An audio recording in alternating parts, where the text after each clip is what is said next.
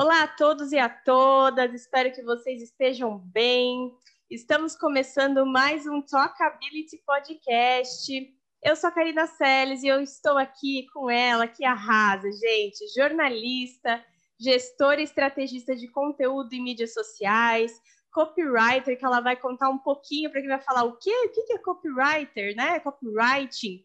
Uh, eu estou falando com a Natália Leles. Bem-vinda, Natália. Obrigada, muito obrigada. Ai, gente, eu estou muito feliz. Conheço a Natália há alguns anos, né, Natália? E aí vamos eu que te entrevistei um né? primeiro, né? né? É. Vamos contar um pouquinho, né? Um pouquinho da sua carreira, o pessoal conhecer um pouquinho o seu trabalho, que eu acho muito importante, muito legal. E aí eu queria saber do começo, né? Como que você eh, escolheu jornalismo, comunicação? Como é que foi tudo isso? Tá, o comecinho. Então vamos lá faz um tempo desse comecinho, mas eu escolhi o jornalismo pelo propósito de do jornalismo de servir, eh, trabalhar com uma coisa que ao mesmo tempo ajuda outras pessoas, e no caso a comunicação. Então foi por causa disso, porque eu, eu sempre fui uma pessoa muito assim, ah, eu, eu gosto de fazer tal coisa, eu tenho habilidade, mas aquilo tem que ter um propósito, aquilo tem que servir, é, tem que ter utilidade para as outras pessoas. Então, o jornalismo eu encontrei uma forma de ligar a escrita, a leitura, que eram coisas que eu sempre gostei, com o propósito de ajudar outras pessoas. Eu já tinha essa mentalidade. É, essa é parte isso. de escrita e leitura eu acho que é o que atrai normalmente no começo, né? Todos nós, né? Nós somos bons leitores, né? A gente sabe escrever bem, a gente melhora, né? Enfim, nossa técnica na faculdade. Mas acho que do comecinho, de verdade, tem mais essa questão, né? Que a gente gosta bastante e, enfim, a gente quer fazer alguma coisa com isso. Eu acho muito legal isso, Natália. É, e aí, sobre a sua parte do jornalismo em si, questão de TV, conta um pouquinho para o pessoal essa questão da sua carreira no comecinho, né? Como que começou? Nossa! Então, o meu primeiro estágio foi no segundo ano da faculdade e tem uma história assim que é até interessante falar. Eu entrei por jornalismo e eu acho que todo mundo que entra, gente, não vamos mentir, tá? É feio, que, que Deus está vendo. Todo mundo fala assim, ai, porque eu amo escrever, eu amo ler, né? Ou então, ai, porque eu quero ser repórter esportivo. Todo mundo tem esse, essa cabecinha, essa coisa pronta, esse estereótipo. Só que na hora do vamos ver, é que o bicho pega. E aí o que aconteceu? Eu estava indo bem todas as matérias. E eu até vou contar essa história que eu eu tenho um pouco de vergonha, mas eu acho que ela pode ajudar outras pessoas a se conhecerem também, entenderem o que elas querem para elas mesmas. Eu ia bem em todas as matérias, é, teoria, tudo, rádio, a parte de fazer coisa gráfica no, no computador, ok. Só que aí eu comecei a ir mal na, na aula do Gerson. Tu lembra dele, Karina? Gerson Moreira Lima, como eu poderia esquecer? Vamos lá, gente, ó. Qual que era o nome da disciplina? Eu acho que era redação jornalística e era aquele comecinho que a gente fazia o hard news, que é o básico. Hoje eu falo assim, eu não acredito que eu que eu não estava indo bem nessa matéria, só que era o básico. Só que era a única matéria que tinha prática de jornalismo, pelo menos o começo, né? E aí o que aconteceu? É, o Gerson é um professor maravilhoso, doido, assim, eu não tenho palavras para dizer. Então, tudo que eu falar aqui é com muito carinho, muita gratidão. Porque quando o aluno vai mal, a culpa é do aluno, gente. Não é necessariamente culpa do professor, o professor que, que foi mal criado. Não, às vezes é uma dificuldade que o aluno tem, não é uma questão de ter muita capacidade cognitiva ou não. E aí o que aconteceu? Eu comecei a ir mal nessa matéria. E eu comecei a ficar muito frustrada. Por quê? Eu pensei assim, cara, eu tô indo bem em tudo que não é necessariamente só jornalismo, relacionado a jornalismo, e eu, na hora do vamos ver, eu não tô indo bem. Eu falei, será que é para mim? Eu falei assim, porque eu falei assim, tá, eu, eu vou ser muito infeliz profissionalmente falando se eu tiver que fazer isso. Então, jornalismo é isso mesmo que ele está me mostrando? É isso que eu tenho que fazer pro resto da minha vida? É isso, então? E aí eu, eu acabei, assim, é, indo mal e com, aquela, com aquele sentimento de, nossa, mas eu, eu já estou aqui agora, será que eu tenho que terminar então? E aí eu começo outra faculdade, o que, que eu vou fazer da minha vida? a gente ainda não tinha é, assim matérias relacionadas a telejornalismo e todo o conceito de telejornalismo ele fica muito limitado ao que a gente vê na TV, que é o apresentador e a pessoa que é a repórter, que faz a matéria. Só que todos esses conceitos eles são muito superficiais. E aí o que aconteceu? Eu entrei, eu consegui um estágio lá na Santa Cecília TV, o Gustavo Klein, que me contratou também, um doido que, que me ensinou pra caramba, assim, e eu não entendia nada é, dessa área, mas eu entrei e falei, não, eu tenho que, eu tenho que aprender fazendo. E lá foi quando eu, eu descobri a produção jornalística, que é você produzir uma pauta para que o repórter da TV faça a matéria e saia no jornal e ao mesmo tempo eu também fazia notas, né, que eram assim pequenas notícias, pílulas de notícia para a rádio. Então foi lá que começou toda a minha paixão por produzir um conteúdo que vai ter um produto final. E a ideia de produzir um conteúdo que vai alcançar um objetivo já começou a me fascinar. Por quê? Eu também tinha muito medo de ficar presa é, num, numa, numa, não sei se num trabalho em si, mas que eu não pudesse exercitar a minha criatividade. Isso sempre foi um medo meu, porque eu, eu sempre fui muito, tive um lado muito artístico, então eu ficava pensando assim, meu Deus, o jornalismo ele tem muitas restrições, o, o assim, o, os as redações, seja qual for o formato, tem, porque tem a linha editorial, né? Como qualquer empresa. E aí eu morria de medo. E foi na produção que eu encontrei uma forma de criar. Então, direcionar a repórter como que ela poderia fazer, dar sugestões de imagem. Claro que assim, o comecinho sempre muito cru, né? Muito muito júnior, mas aquilo já começou a me dar outra cara. Falei assim, caramba, então eu eu não vou ser uma profissional frustrada. Eu estou aprendendo uma coisa bacana, né? E eu estou me desenvolvendo, então o jornalismo não é só aquilo, não é só aquela parte que eu não sou tão boa que acabei depois melhorando. Então começou no segundo ano da faculdade. E aí o que aconteceu? Eu estava na TV no segundo ano da faculdade, na produção. E eu também acabei entrando numa agência de marketing, publicidade barra assessoria.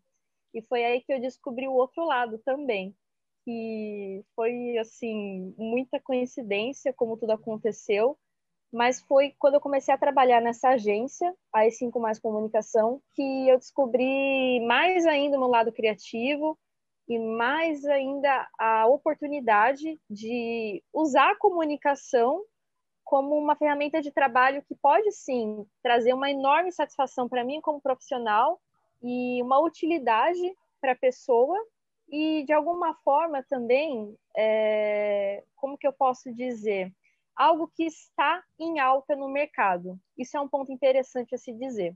Algo que sempre me preocupou muito. Não sei, é, você que está ouvindo, você que está assistindo que fez jornalismo, todos os professores é, viviam dizendo o seguinte: jornalismo está em crise, crise. Acho que deve estar até hoje, né, gente? Jornalismo está em crise. E eu lembro de uma palestra de um, de um jornalista renomado que foi na universidade falando assim: não, e quem souber a solução para todas essas mudanças do jornalismo vai, vai ficar rico, quem souber o caminho, quem, quem souber. É a pergunta de um milhão. Porque, assim, mudou muito tudo, toda a comunicação, com a vinda da, das mídias sociais, dos smartphones, tudo mudou. O formato é, do jornalismo, a forma de se comunicar, gente, tudo mudou. mas isso era visto como uma crise e, é, ao mesmo tempo, toda crise ela, ela causa um impacto no mercado. Então, eu tinha medo é, de entrar numa profissão que ficasse ultrapassada e que, de alguma forma, eu não conseguisse trabalho quando eu fosse me formar, porque isso é um medo. Eu ficava pensando assim, meu, eu vou eu vou me dedicar, eu vou me formar. A faculdade não é barata, são horas de dedicação, de trabalho duro para eu me formar e eu trabalhar numa coisa que não é aquilo que eu me dediquei. Ou então trabalhar numa coisa que as pessoas dizem o seguinte: ah, não precisa de diploma. Isso me deixa, olha, com sangue nos olhos. Então, quando eu entrei na agência, eu vi uma oportunidade é, de me satisfazer como profissional, de entrar para um negócio, né, uma área que está em ascensão.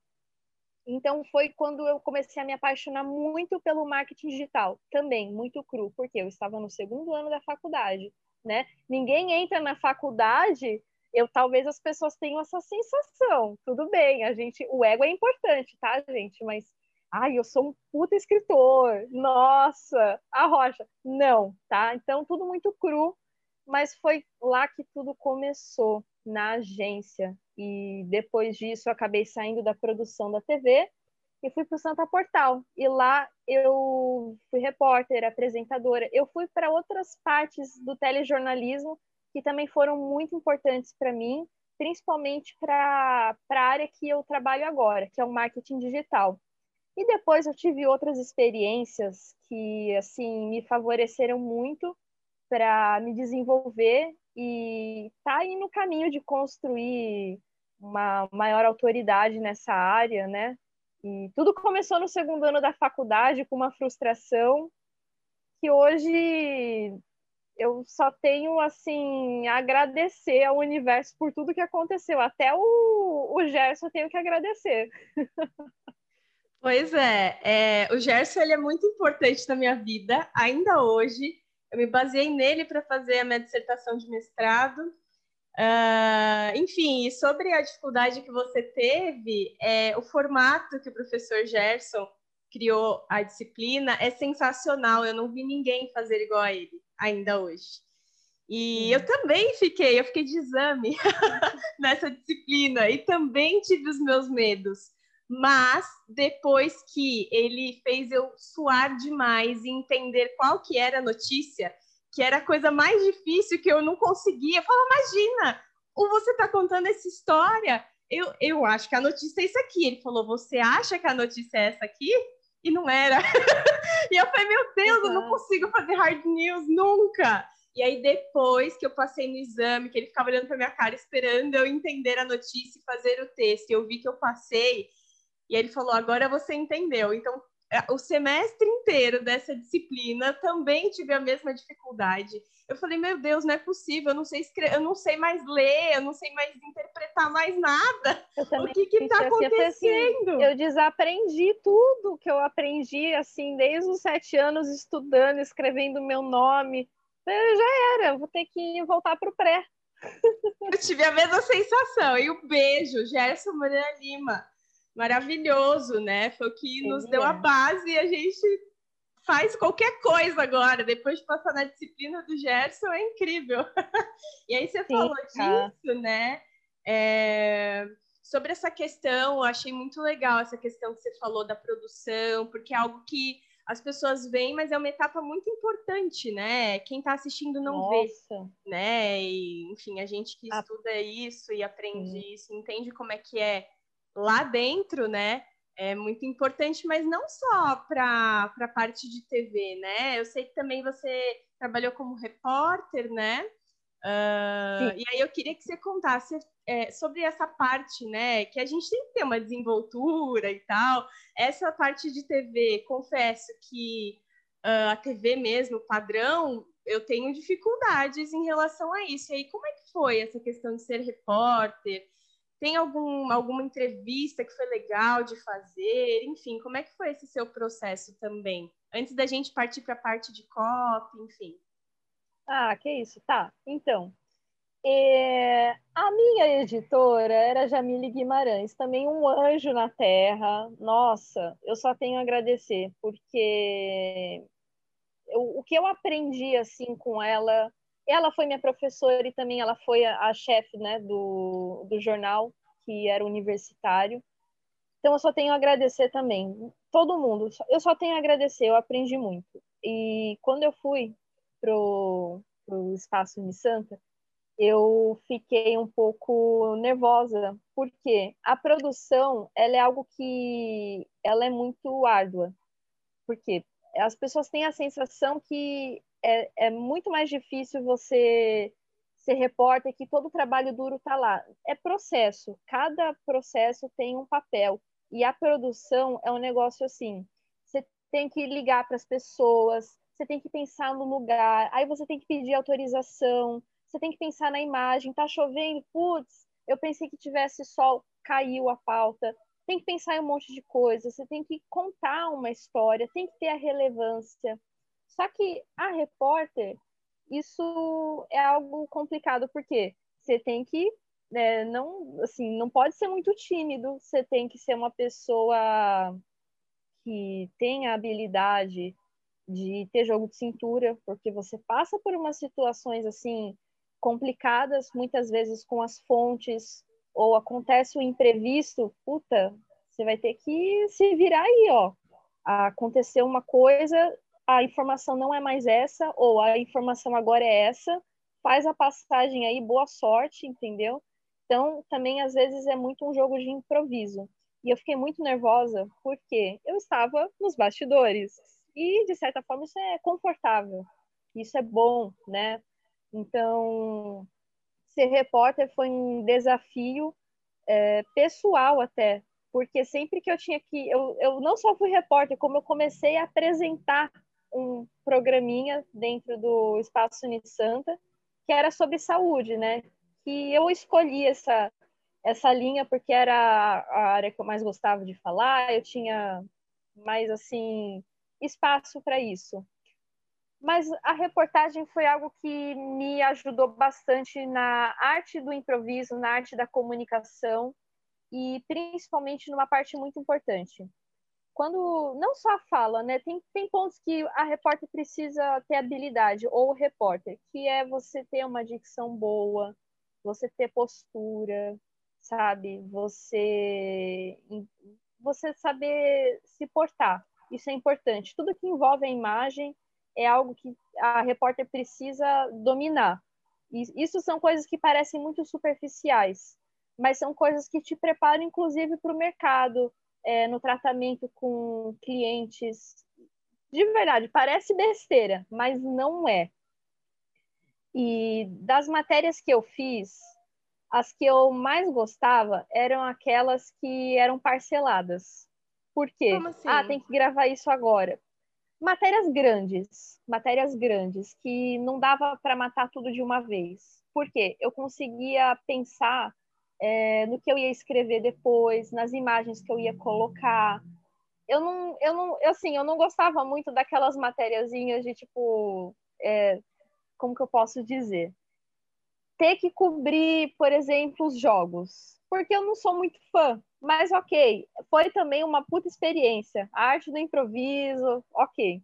Mas eu gostava muito daquelas matérias que exigiam um pouco mais de desafio, a construção. E a que eu mais gostei foi, foi fazer sobre a fisioterapia e todo o processo que o pessoal da fisioterapia da Unisanta tem para fazer a prótese, todo esse processo. E foi muito legal, foi muito interessante, porque quando você tem uma matéria que tem um começo, um meio um fim, você pensa em imagem, em texto, em quem você tem que falar.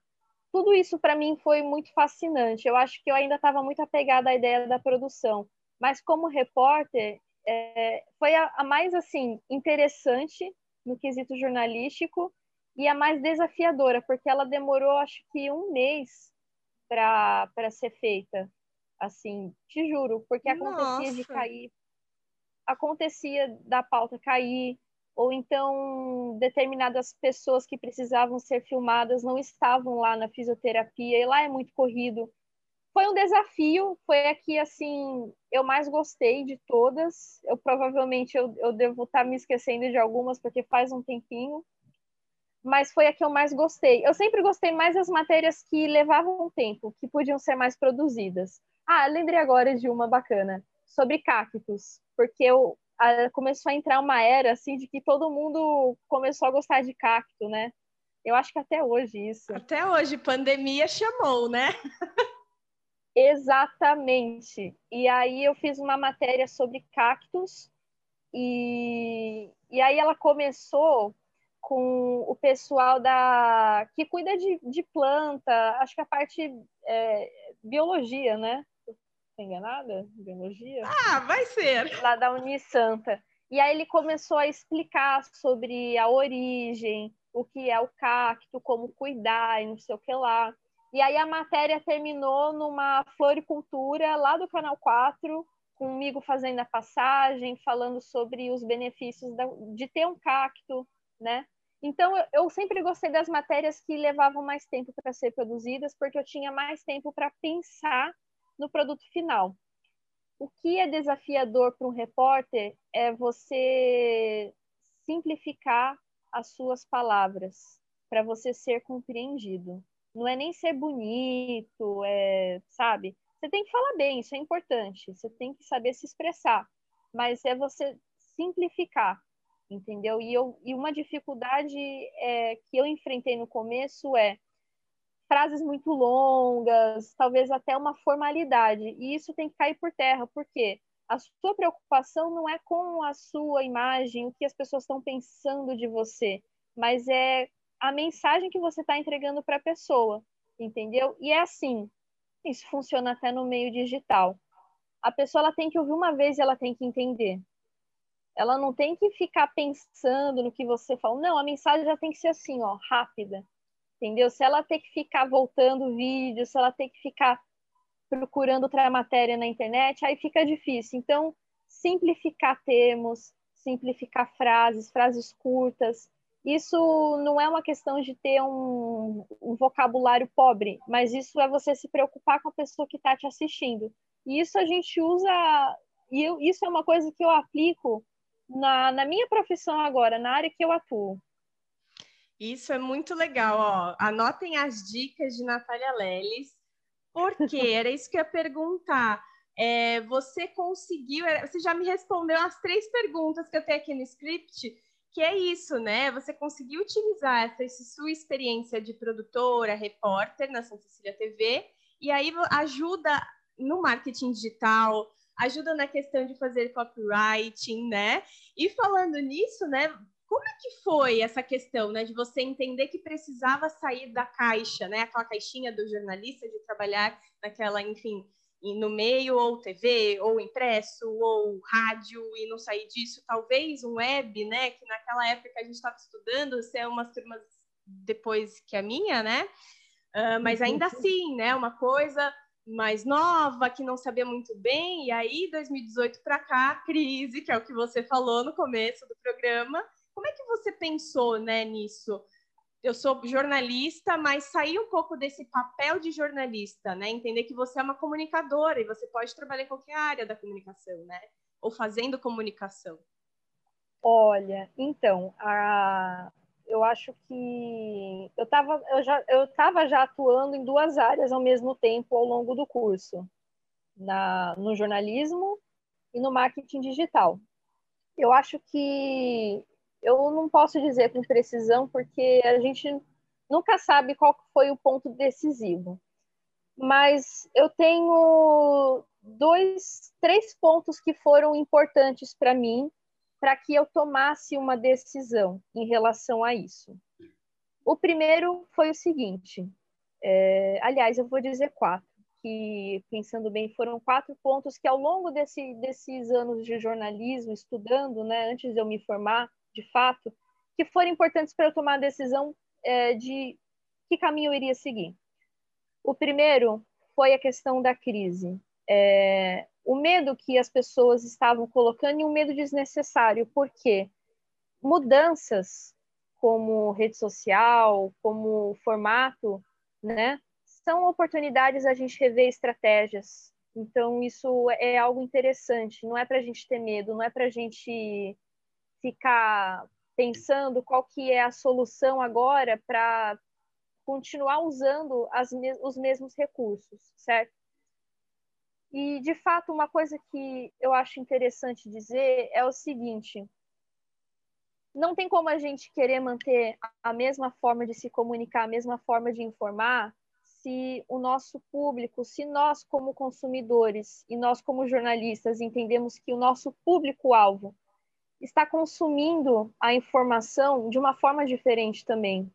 Então, não teria o porquê a gente querer colocar goela abaixo um formato que as pessoas já não, não aproveitam mais. Isso foi um ponto, a questão da crise. O segundo ponto foi: eu tinha um amigo é, empreendedor, ele trabalhava numa área distinta da minha, ele era programador também, Celcinho, e, e a gente sempre conversou muito assim sobre, sobre empreender, sobre sobre o mercado, porque o empreendedor ele tem uma cabeça diferente da pessoa que trabalha numa empresa como funcionário. Então, todas as minhas conversas com ele, é, eu vendo a forma como ele tocava o negócio dele, era algo que me fazia eu, eu questionar sobre o que é que eu vou oferecer quando eu me formar.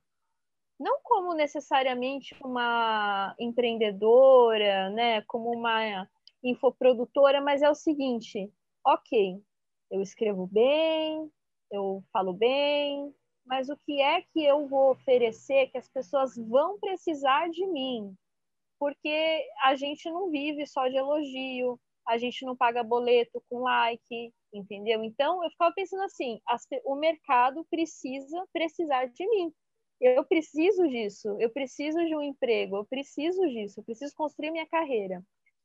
O terceiro ponto foi a entrevista que eu fiz com você na Semana da Comunicação.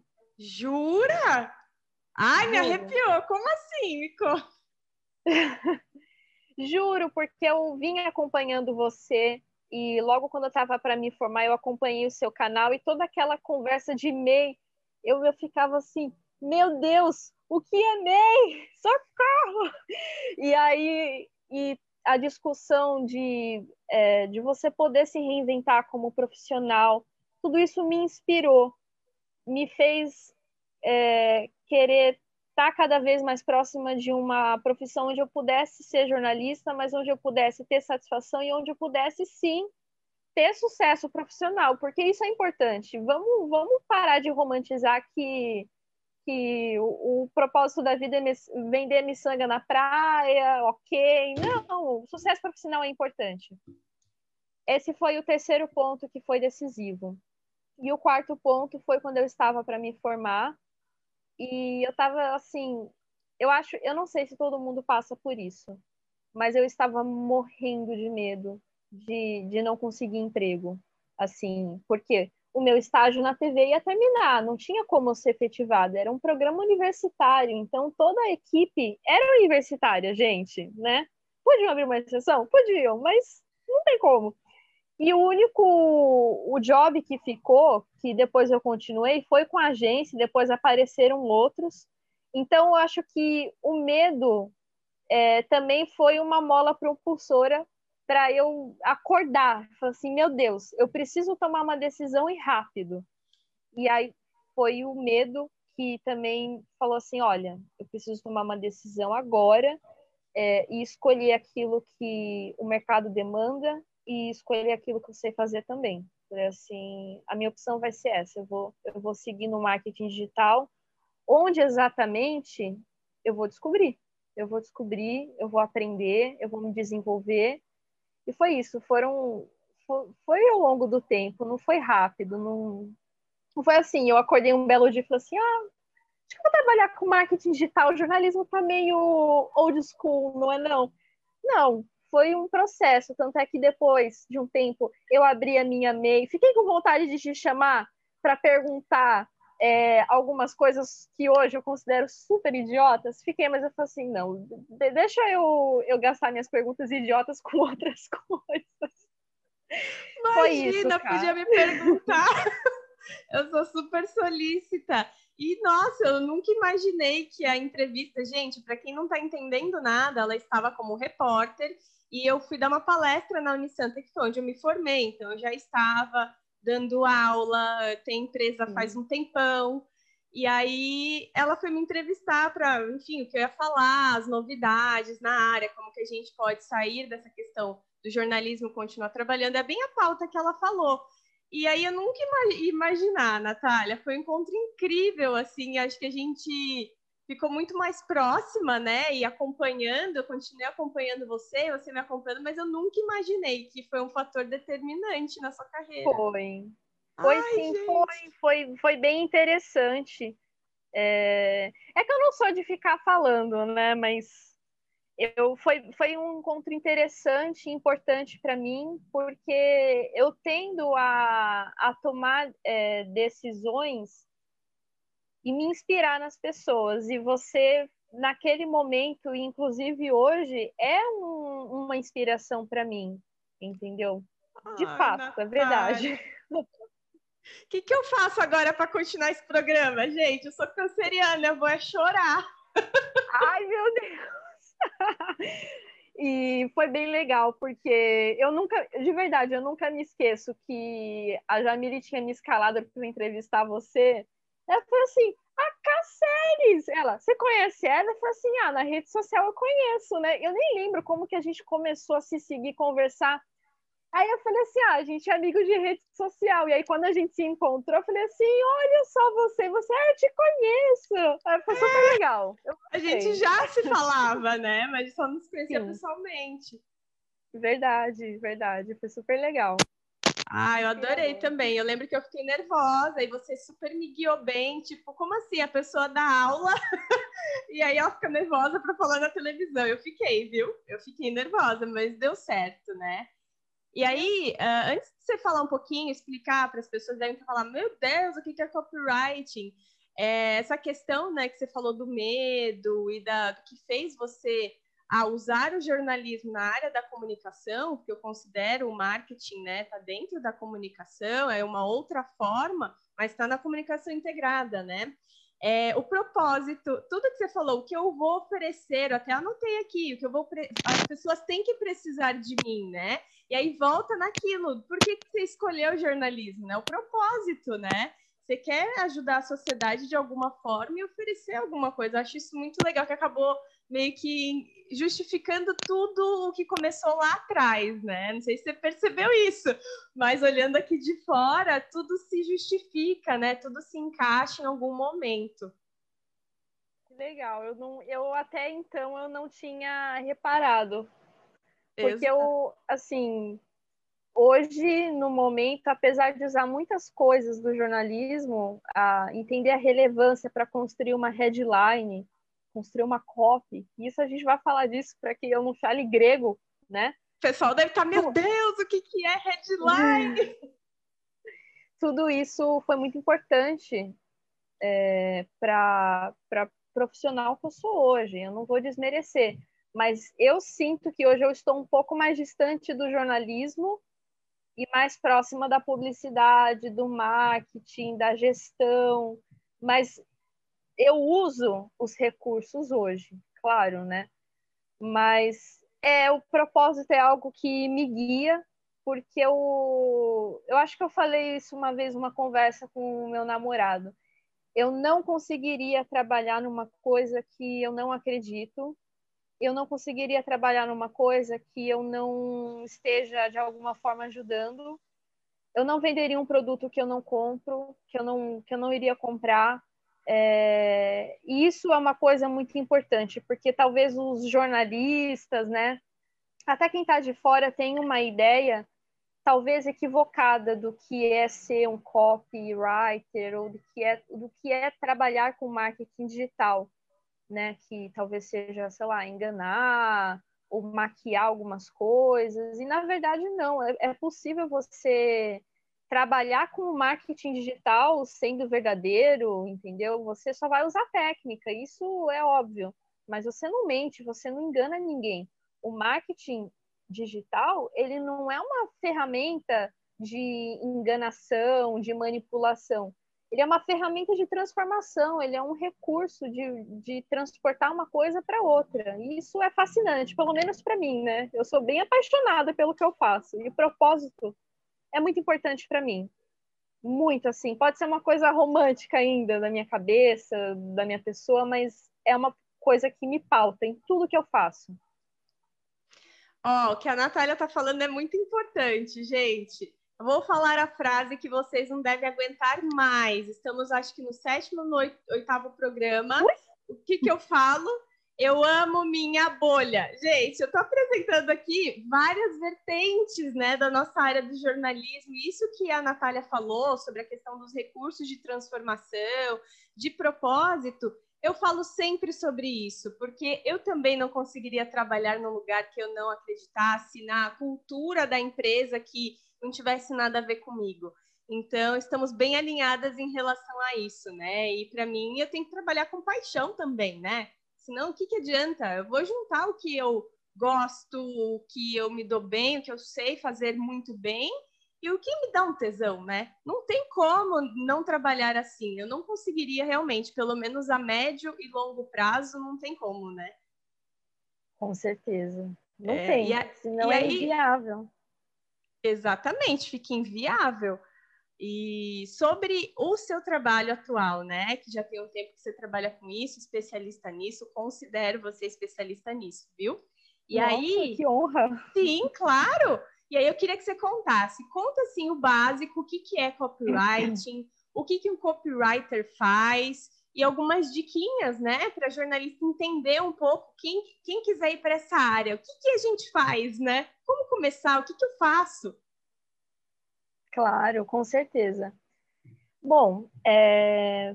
vamos lá. O primeiro ponto é: se você é um jornalista, desculpa, e você tá, você gosta, você dá ideia de trabalhar com marketing digital, mas você não sabe exatamente qual área aí, e de fato fica meio confuso, por quê?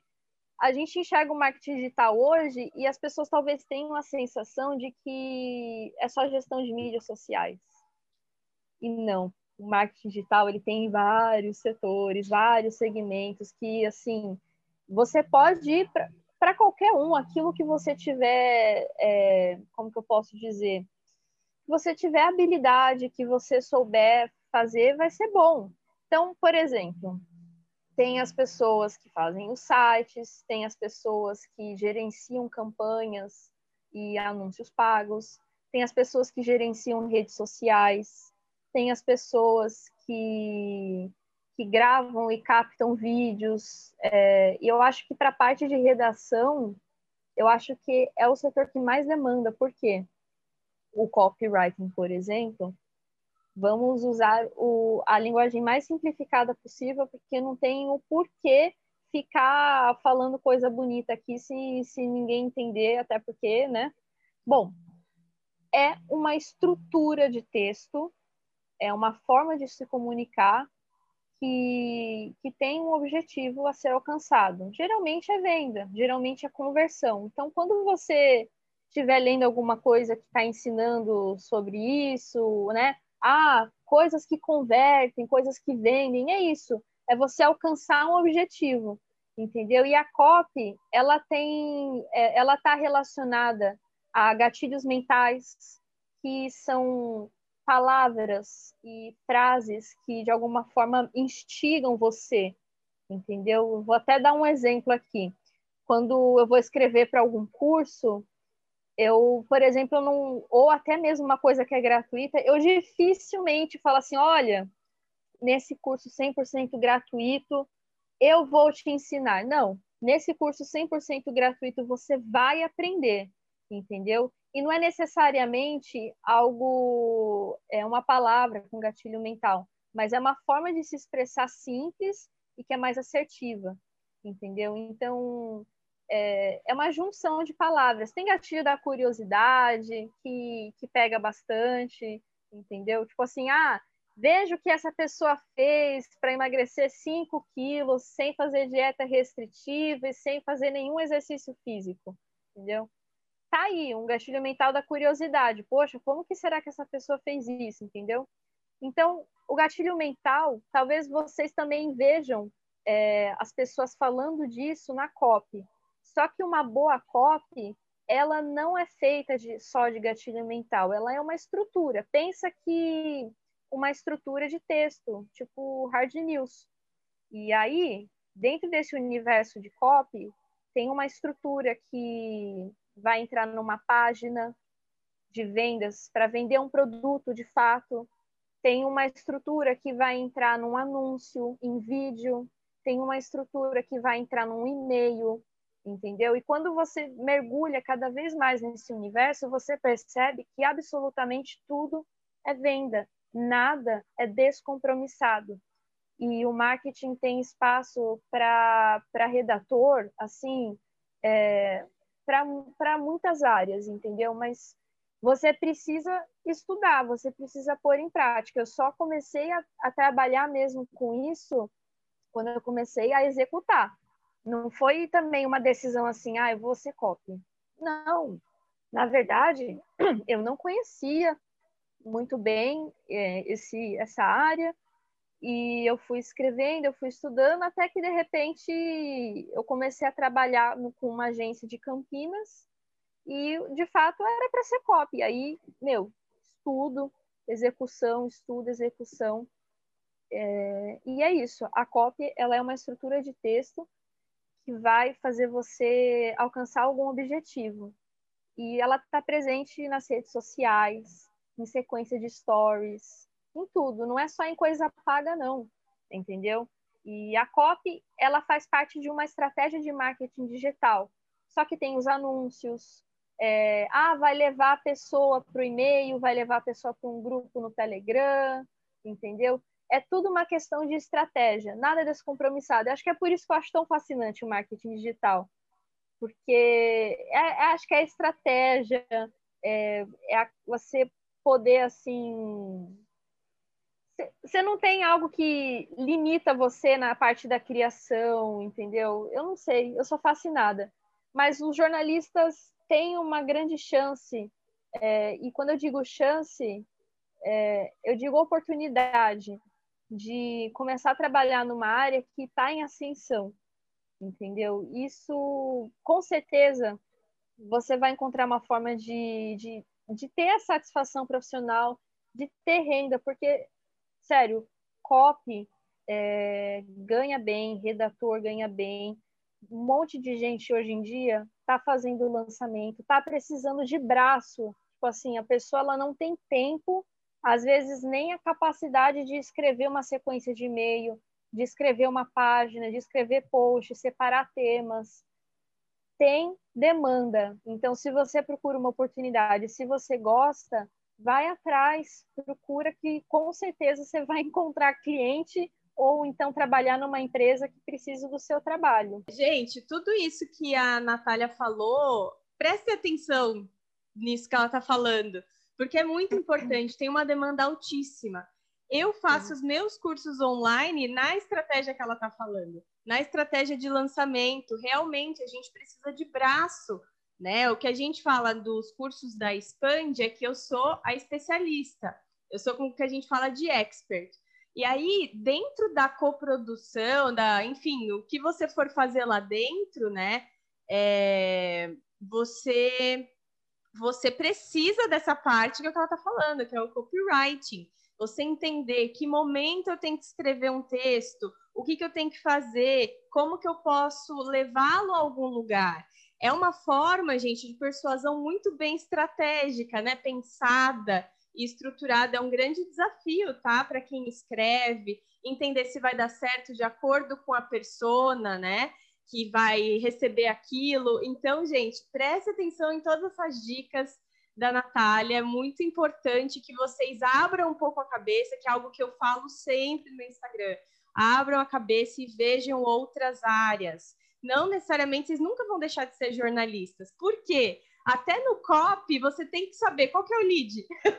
qual que é o lead, gente? Se você não sabe o lead, você não consegue, sabe? Então, vamos voltar naquela questão do primeiro semestre, né? Então, a gente usa muito disso. E saber escrever de várias formas, utilizando várias estratégias, é o que o comunicador deve saber, ainda mais a gente, né? Somos jornalistas.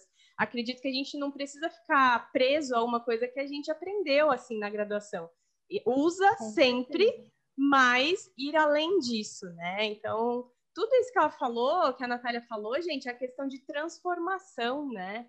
A transformação, atualização e ainda assim ter o um propósito. Perfeito, Natália, perfeito. Com certeza.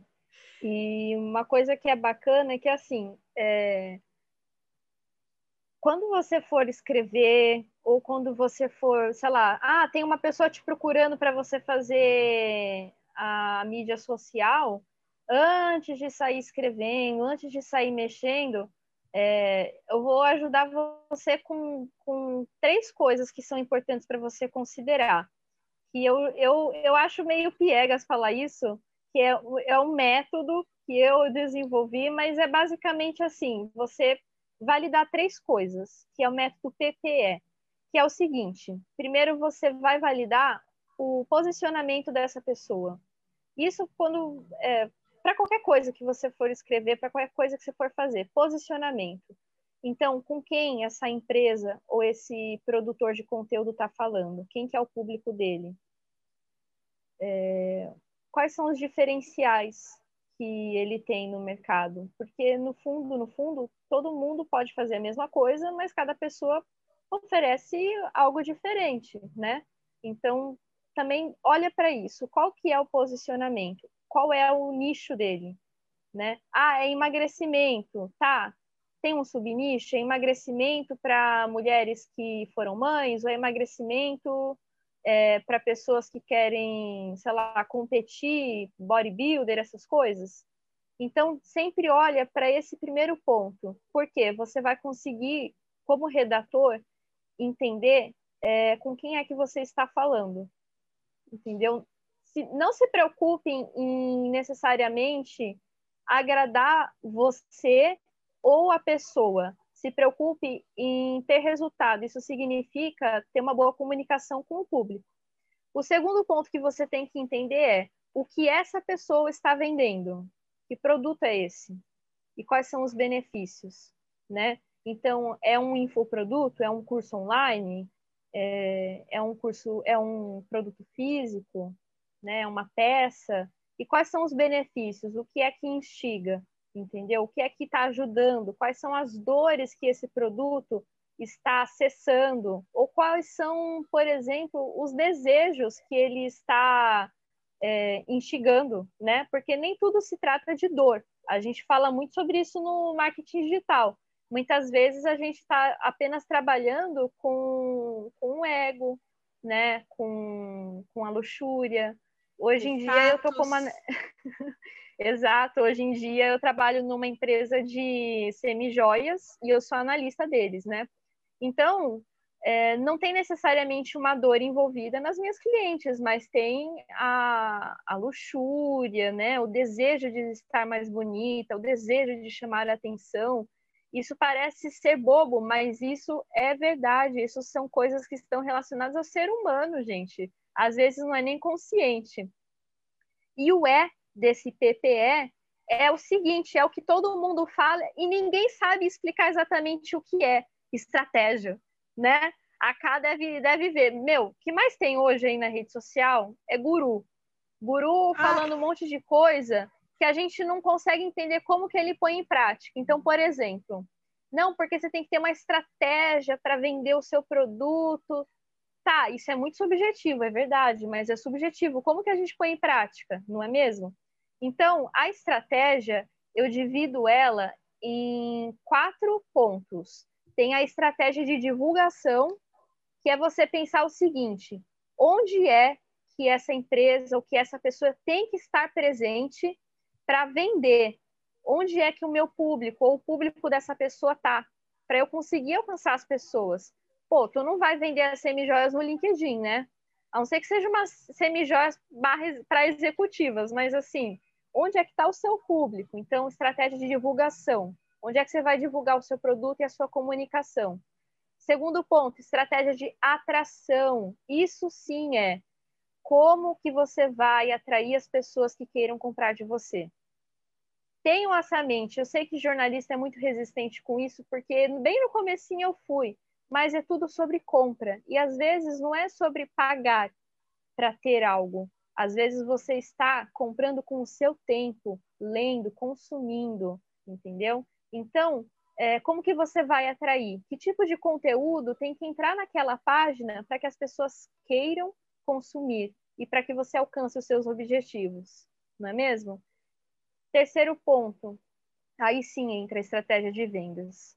Como é que eu vou fazer as pessoas se interessarem mais pelo meu produto e comprarem?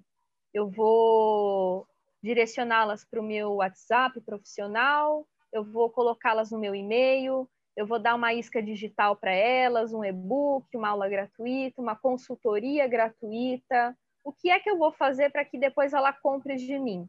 Tem os lançamentos do Érico Rocha, que é uma forma de lançar. Existem outras, gente. O Érico Rocha não é a pessoa que descobriu a pedra, não.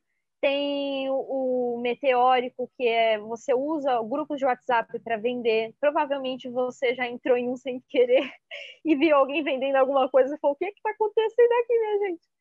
E é uma forma de lançar, é uma forma de vender. E por último, a estratégia de entrega, que é é um produto físico. Como que você vai mandar? Quais são os processos para você conseguir fazer o produto chegar até o colo do consumidor? E se for um infoproduto, é, é, é um curso online, como que vai funcionar, entendeu? É a etapa final de todo o processo de venda. Essas são as estratégias e, assim, é muito legal quando você faz o seguinte exercício. Pega coisas rotineiras, assim, da tua casa, ou coisas que você consome e pensa assim, como que eu iria gerenciar a rede social desse produto? Como que eu iria vender esse produto? como que eu iria fazer as pessoas se interessarem por esse produto. Isso é um grande exercício e uma, eu acho que é legal falar uma coisa. Quando eu me formei, cara, é, eu estava morrendo de medo, né? De, de não ficar empregado, ou de ter que de, ou de ter que trabalhar numa área que não era que eu estudei. Eu sei que isso é bobo, que isso acontece, que é normal, é ok. Mas eu, eu a minha lua em touro, entendeu? Eu tenho uma coisa assim de orgulho muito forte dentro de mim. E teimosa também, eu sou muito teimosa, né? Então, assim, é uma questão de honra trabalhar na área. Aí, o que eu, eu entrava no LinkedIn e, e além de me inscrever nas vagas, né? Eu olhava tudo que as empresas é, queriam que eu soubesse. Então, ah, precisa de entender de MLabs, precisa entender desse sistema, tinha coisa que às vezes a pessoa colocava uma palavra difícil, que eu acho que a intenção é espantar candidato, tá? Mas tem coisa que é importante você entender, e tem coisa que às vezes você até sabe, mas você não sabe colocar o nome daquilo, entendeu? Então, dá uma olhadinha, né? Começa a dar uma estudada, o que é que o mercado está precisando. Essa é a melhor forma. Vai lá nas vagas e vê os requisitos, vê quais são as coisas que eles estão precisando. Isso vai te ajudar se você por um, um MEI, né, como é o meu caso, ou se você quiser ser contratado por uma empresa, que também é o meu caso, entendeu? Os dois lados da moeda vai te ajudar. Olha a aula, gente, sensacional. Nath, incrível, incrível. É, gente, é muito importante, anotem, esse podcast está bem educativo, gente, anotem, anotem, porque é uma coisa nova, é, por mais que já tenham né, profissionais, jornalistas trabalhando com isso, é muito estudo e os estudos continuam. E quem não descobriu agora né, o que, que é copy, ah, agora, na próxima vez que vocês escutarem copy ou verem alguma coisa, vocês já vão saber do que se trata, né? E aí, Nath, vamos acabar, infelizmente, né, o nosso podcast. Nós vamos para o quadro final, que é o que eu chamo de deadline óbvio. e aí é tipo Maria Gabriela, sabe? É uh. pergunta e resposta, mas é mais voltado para a área. Assim, mas antes, a primeira pergunta que eu queria fazer para você é além do trabalho, né? Você tem algum hobby, alguma coisa assim que você faça, enfim, no dia a dia, alguma coisa que te acalma, que te enfim, te centre na vida ou relaxe? A gente sempre tem uma coisinha ou outra uhum. assim, né? Tem. Olha, eu gosto. É, exercício físico é uma coisa importante na rotina. É, gosto de consumir séries de TV e gosto também de desenhar, de escrever pequenas poesias que ficam guardadas comigo, né? Mas aquela coisa que a eu... gente escreve fica pra gente, né? né? Muito pessoal, querida. E eu gosto muito, eu sei, é que assim, eu acho que isso pode ser considerado uma pessoa workaholic, mas eu, eu gosto muito de ficar navegando na rede social, mas para ficar olhando é, o que é que está em ascensão. Tipo, ou eu fico olhando concorrente, por exemplo, a Empírico está fazendo um lançamento. Gente, eu me inscrevo, eu olho a landing page, eu olho os e-mails, eu salvo para ver qual é a estrutura, o que é que eles estão fazendo, porque eu não sei qual é o meu problema mental, mas assim, é uma coisa que também é um hobby, ficar de olho na concorrência. o hobby é dentro do trabalho também, né? É, eu amo falar do meu trabalho, eu gosto. Eu não sei, eu, eu acho que quem não é da área pode acabar se incomodando um pouco, mas eu gosto de falar do meu trabalho. É, automaticamente tem pessoa que se interessa por isso, então eu acabo vezes está no barzinho, né? Que também é um hobby, tomar uma cervejinha também é legal para é dar uma relaxada. Sim. Então, você acaba falando do seu trabalho e a pessoa fica interessada, ela quer te contratar, entendeu? Isso é legal. Isso é ótimo. Eu adoro. Ai, muito bom, muito bom, gente. Aliar a vida pessoal com o trabalho e ainda assim conseguir, né, relaxar, se respeitar. E aí você falou sobre séries. Me conta, dá umas dicas aí de séries pra gente. Tá. É, eu gosto. Eu gosto de coisas água com açúcar e coisas meio nostálgicas e novidades. Bom, água com açúcar. Por favor, não me julguem, tá? Eu já estou no, na, na Associação dos Anônimos de Grey's Anatomy. Eu vi três vezes Grey's Anatomy, todos os, todas as temporadas e episódios, tá? Eu não sei dizer porquê, gosto. É, Gilmore Girls, também oh, gosto eu bastante. Grace e Gilmore Girls, mas Gilmore Girls me, me toca mais, me mexe, mexe comigo. É... Os que são para rir, que eu gosto assim, eu vou, acho que eu vou gostar para sempre, é Friends e How I Met Your Mother. Oh. Também são água com açúcar, né, gente? Não tem nada histórico, nada para você ficar pensando muito, é só para você consumir e rir, entendeu? Agora, coisas que são nostálgicas, vai. Karate Kid e o Cobra Kai. Ah, eu tô Cobra Kai, gente. Vejam, por favor, vejam.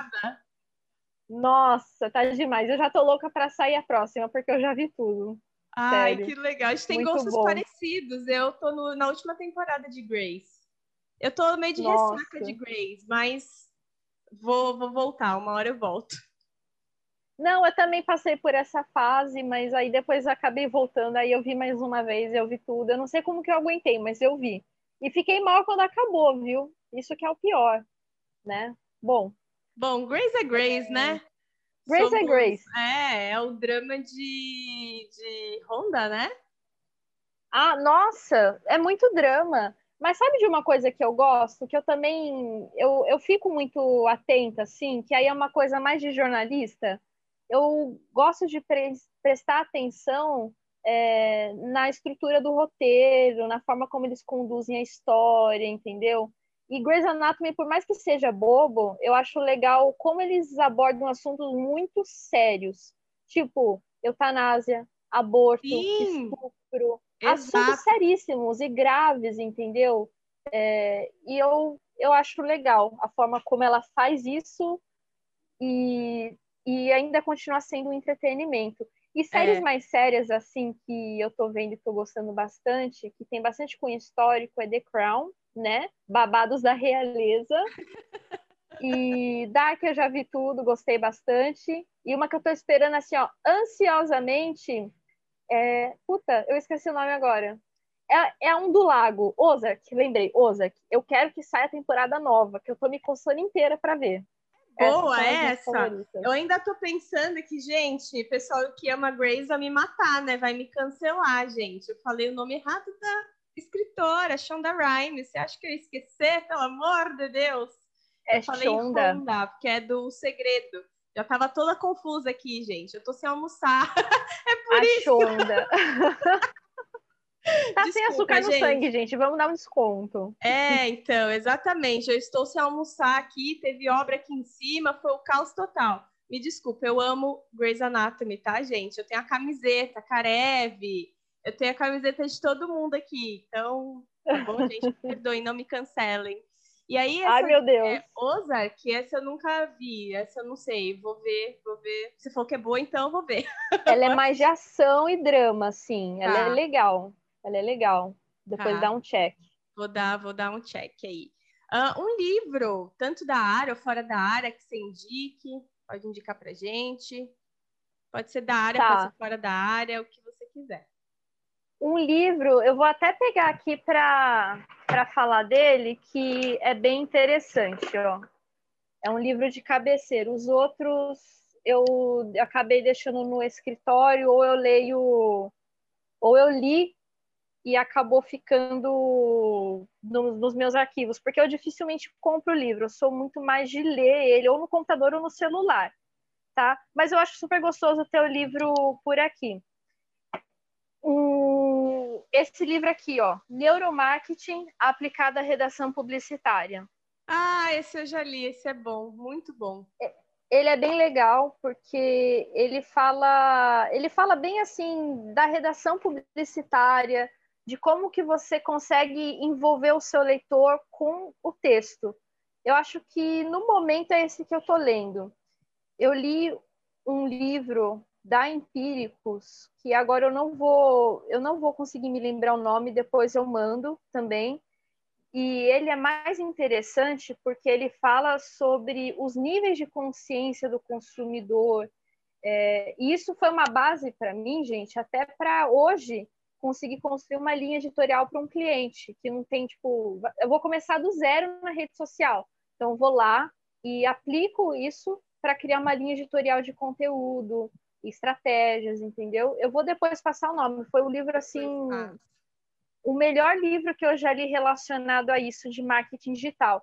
Os demais, eu vou ser bem sincera, Cá, é, eu, eu evito de ficar consumindo muita coisa de marketing, porque eu, hoje em dia a gente enfrenta um problema muito grave, que são os gurus. Ah, é. Então, é, que é um problema. Então, eu acho que assim, o que é bacana é você ler o Marketing 3.0, que é legal, que fala sobre as mudanças do marketing, do marketing aqui. em si. Ele é muito bom, nossa, esse eu recomendo fortemente que vocês leiam. Ele é da hora, assim, para não falar outra coisa. E eu acho que a, a, parte mais importante do que ficar lendo é você aplicar e você consumir conteúdo de pessoas que, que fazem isso e têm resultado. Entendeu? Não fiquem consumindo é, conteúdo de pessoa que apareceu agora, entendeu? Que só quer te vender alguma coisa. Consome de gente séria, consome, consome de várias pessoas, entendeu? olha as estratégias de empresas. Isso é melhor do que, às vezes, ler um livro que está na moda, mas que vai falar mais do mesmo. Que aí é um né? Sim, aí não vale, né? Aí não é bacana. É, a gente vai perder dinheiro, né? Uma coisa que poderia ser outra fonte com que certeza. ficasse melhor, né? É, Para finalizar, certeza. então, duas coisas, tá? Um recadinho que você tá. já falou, na realidade, você falou o podcast inteiro, mas resumir um recadinho para estudantes e jornalistas e indicar alguém que você queira ver aqui, né, ou jornalista, ou profissional de comunicação, que eu consiga alcançar para entrevistar no próximo Talkability. Tá. É... Um recadinho para os estudantes recém-formados ou para todo mundo? Para quem você quiser. Tá. Bom, é... o recado que eu posso dar é o seguinte: não importa é, o que estão dizendo sobre o jornalismo, é, se ele vai acabar, se ele está mudando.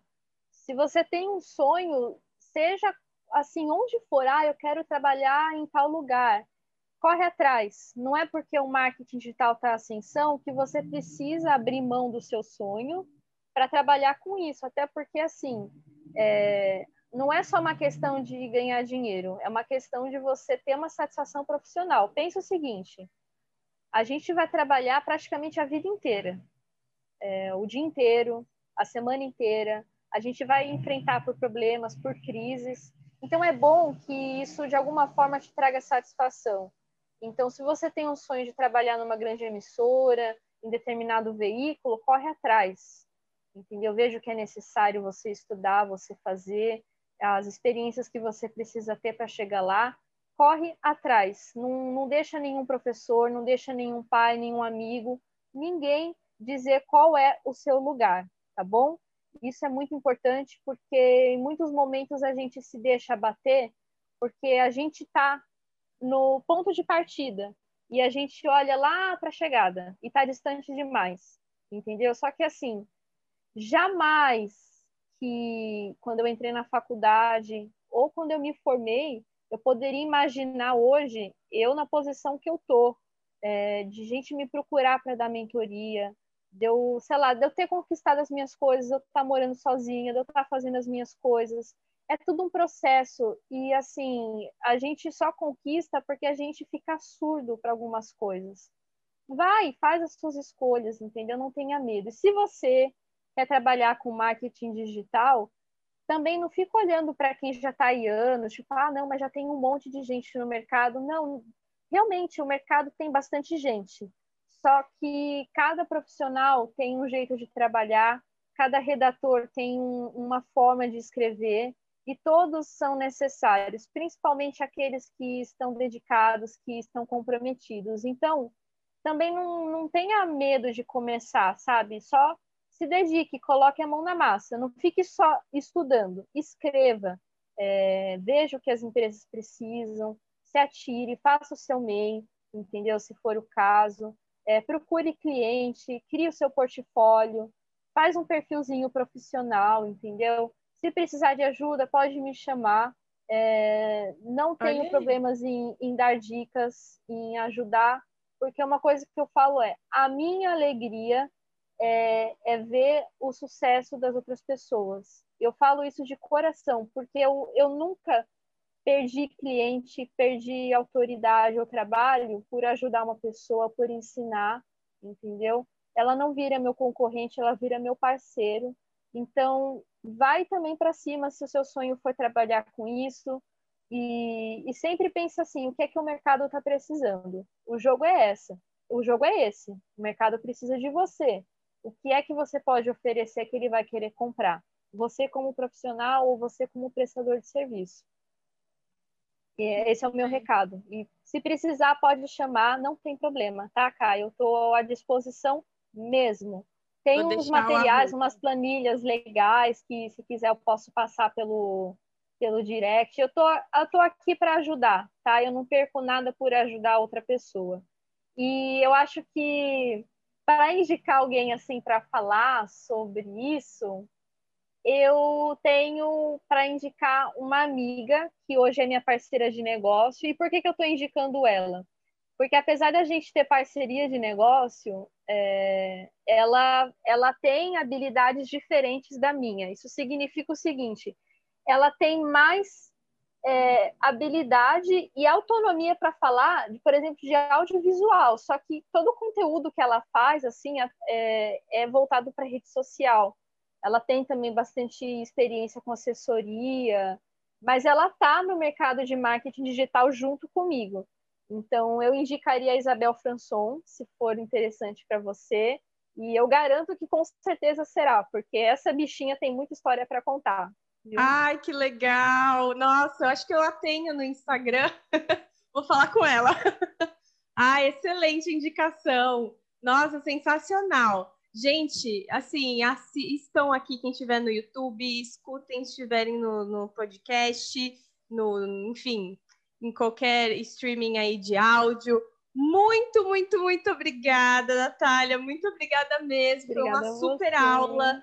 Assim, eu sei que quem não conhecia, né, copywriting, enfim, deve ter a cabeça feita assim, ó, puff, explodido, né? É, enfim, foi uma injeção muito boa, muito agradável de conteúdo, de conhecimento que você deu aqui para gente. Muito, muito obrigada.